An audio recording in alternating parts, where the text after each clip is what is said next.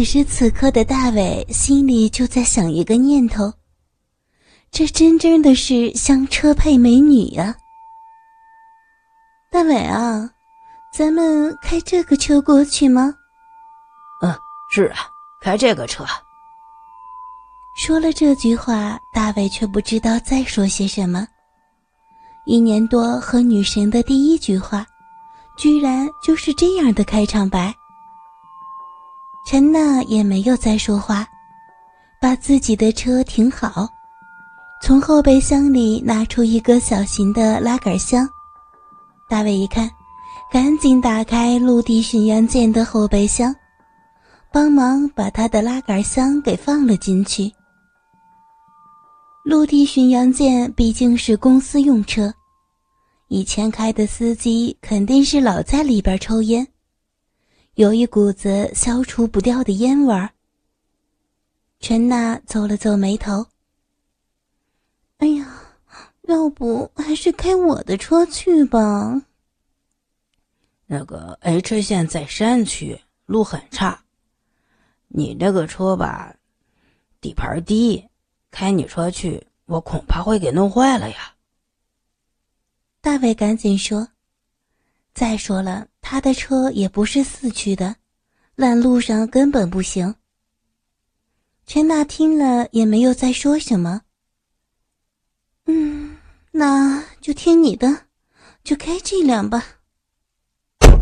大伟关上后备箱，他走到副驾驶，打开车门坐上去，大伟也赶紧上车出发。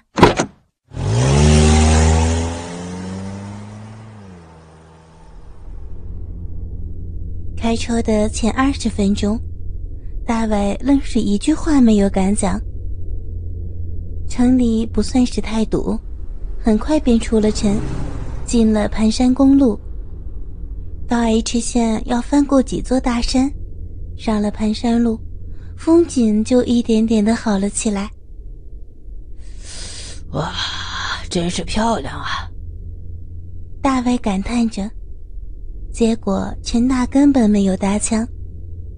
大伟偷偷的用眼睛的余光看他，只见他直直的瞪着前方，墨镜下边什么表情都没看出来，气氛异常的尴尬起来。大伟没有再敢说一句话，开了一个多小时的样子，突然，陈娜开口。嗯，你是毕业了就来公司的？呃，不是。大卫赶紧搭腔。我之前呢是在青海另外一家公司做过项目，做了有两年了。哦，那你家是哪儿的呀？我，我江苏人，扬州的。接着，他们就慢慢的聊了起来。基本上都是陈娜问，大伟答。过了一会儿，实在没有什么好问的了，把压箱子底儿的话都给说了，气氛又冷了下来。大伟思想斗争了半个多小时，鼓起勇气说：“我当时在青海西藏一带做项目的时候，那时候特别有意思。”那是工程院的项目，我们十几辆卡车开进去，还有油罐车，四周都是荒无人烟，每天都要住帐篷，白天考察画图纸，晚上篝火烤肉，有时还有狼嚎。虽然条件艰苦，但是大家也是很开心的。这么一开头，果然让陈娜有了兴趣，问东问西的，是去干什么呀？为什么要十几辆车呀？每天都吃一些什么东西呀？吃了些什么苦头啊？甚至都问到了上厕所该怎么办。就这么的一聊起来，大伟也渐渐的不紧张了。把他之前有意思的事情全都倒了出来。这么一聊就是两个小时。最后，程娜悠悠的叹了一口气：“唉，能天天的在大自然里，就算是再多的风吹雨打，也比待在家里办公室里好的呀。”大卫不知道怎么接腔，想了半天，傻傻的说着：“唉，其实还是在办公室好。”在外边儿，话还没说完，程娜尖叫一声：“啊，小心！”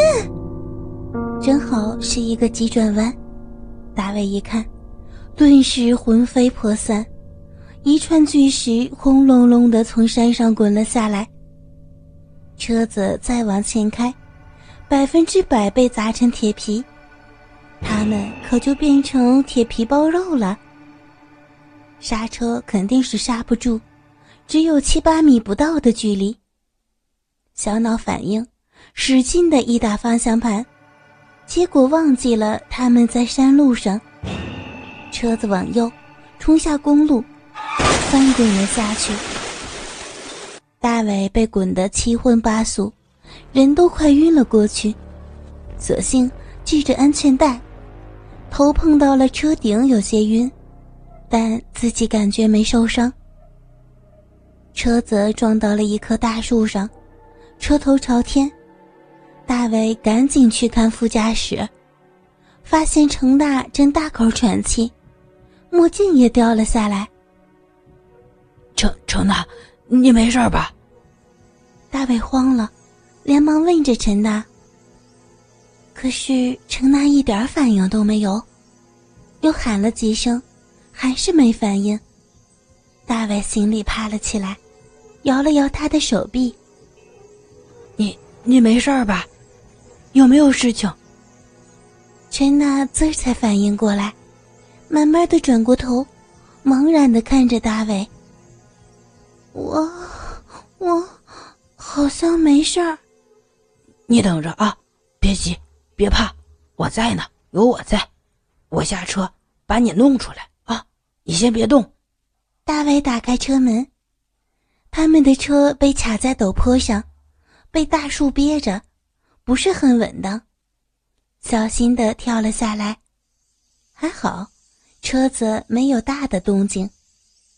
大伟绕到副驾驶的位置，慢慢的拉开车门。来，陈娜，你下来吧。陈娜还是那个茫然的眼神。缓缓的扭过头，看着外边的陡坡，立刻害怕起来，不停的摇着头。不行，我我不敢。车子被树卡着，一点都不牢固，说不定一会儿又要滚下去了，特别危险。你快点下来吧！大伟大声的对他喊道：“不。”不行，太高了，我我不敢，我恐高，我我我害怕，大伟。陈娜慢慢的回神了，语句连贯了起来，声音里却已经明显的带了哭腔。没事啊，我在呢，你慢慢下来，我接着你，真的没事保证没事就这样折腾了十来分钟，他就是不肯下来。突然间，车子又开始摇晃起来。大卫顾不得他了，一把拉住他的胳膊，解开安全带，把他往车子外边拖。不！陈娜尖叫起来。这个时候，车子失去了平衡。往主驾驶一侧移了过去，陈娜被大伟一把拖了出来，被车子的惯性一带，大伟也站不稳了，两个人抱在一起滚下车。好在只滚了十来米，大伟一手拉住一棵树，这个时候，车又轰隆隆的往山下滑，最后撞在一块巨石上，整个驾驶舱都被撞瘪了。要是人在里边，早就没命了。好在油箱没漏，没有电影里那种要爆炸的迹象。大伟这个时候突然冒出来一个念头：老子这次也算是英雄救美了吧。大伟慢慢的拉着陈娜，找到一块平整的空地。陈娜亲眼目睹了陆地巡洋舰被撞瘪的样子，又吓得茫然起来，任凭大伟拉着她。这个时候，劫后余生，大伟虽然拉着以前心目中的女神，但说实话，真的一点邪念都没有，心里满是劫后余生的庆幸。大伟让程娜待在空地上，自己爬到陆地巡洋舰里，从撞碎的车窗里找到大伟的手机，又把大伟的包和程娜的拉杆箱费劲地拉了出来。从车里又找到了一大块帆布，也拉了出来。这个时候，天色慢慢的黑了。等大伟把东西费劲的拿到空地上的时候，陈娜明显的已经回过神了。哎，程娜，你看看手机有没有信号啊？陈娜接过大伟的诺基亚手机，费了半天功夫。你，你这个破手机怎么解锁呀？